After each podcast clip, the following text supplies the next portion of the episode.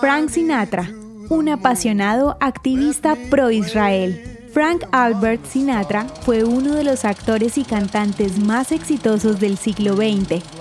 El estadounidense Frank, hijo de inmigrantes italianos, fue cuidado en su niñez por una mujer judía que le hablaba constantemente en idioma yiddish.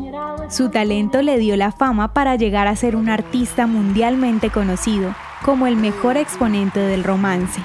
También ganó un premio Oscar como mejor actor secundario en 1954.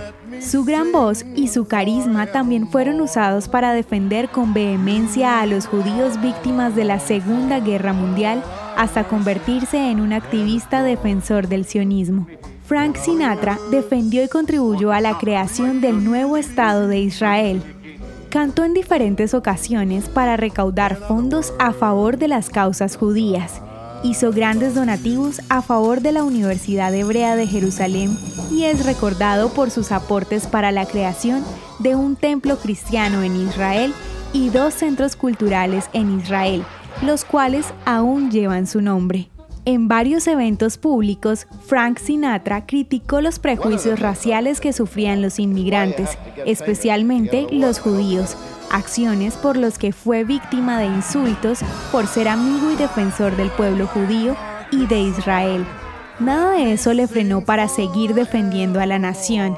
Viajó por primera vez en 1962 a Israel la que consideraba su casa para cantar en su primera gira internacional. Tras su muerte en 1998, una equipa suya, la cual era tejida a mano, fue subastada por casi 10 mil dólares. El gran artista Frank Sinatra también es recordado como un gran amigo de Israel.